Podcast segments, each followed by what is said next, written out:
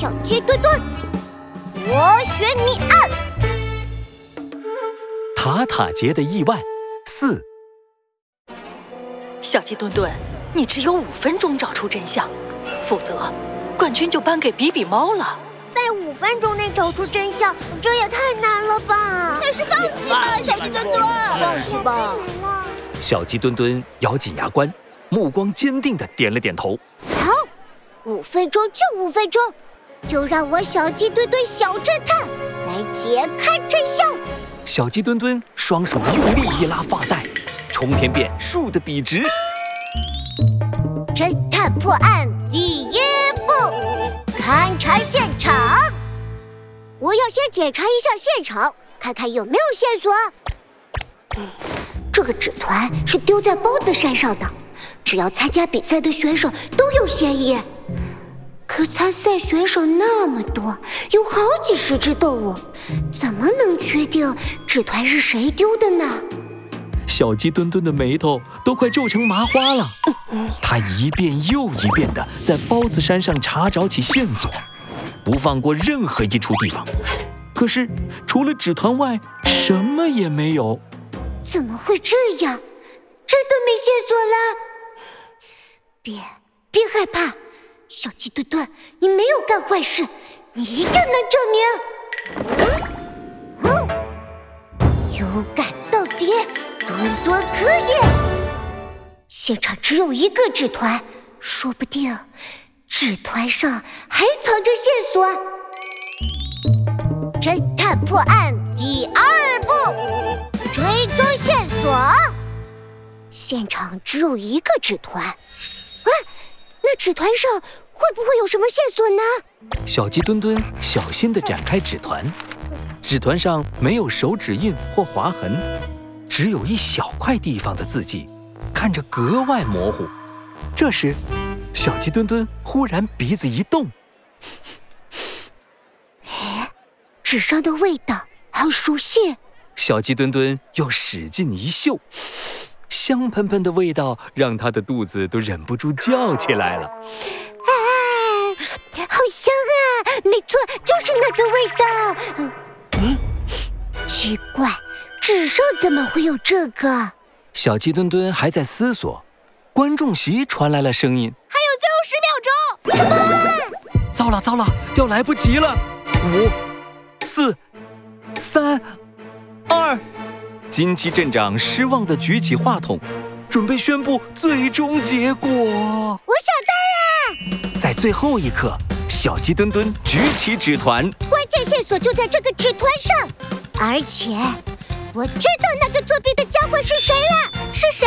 就是你，比比猫。什么？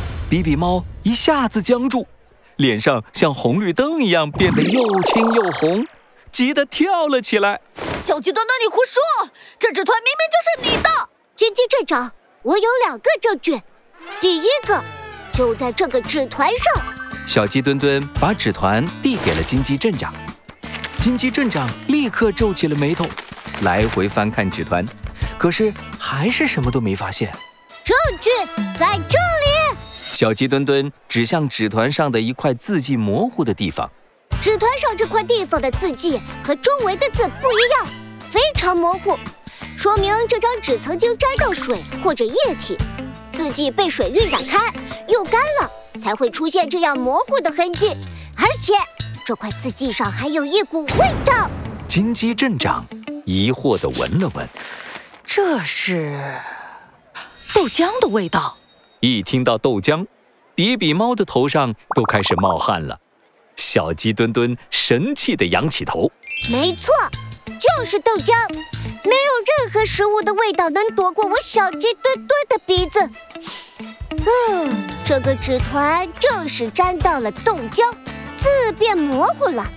比比猫，你早上把豆浆洒在身上，这个纸团当时就在你的裤子口袋里，豆浆渗透进裤子，这才打湿了纸团。这时。比比猫的脑门上汗已经流得像瀑布，它眼神飘来飘去，慌慌张张，说话都结巴了。这、这、这、这、这只是巧合，也有可能是你边写字、边喝豆浆，才弄湿了纸团啊？哼哼，我还有证据。侦探破案第三这个纸团一开始就团在一起，压根看不到上面的内容。可你一看到这个纸团，就说上面写了答案，你怎么知道的？那是因为，因为，因为这张纸团是你的，作弊的是你，比比猫，你故意把纸团丢到我脚边，想把自己干的坏事推到我的头上。我我我我我就是想赢比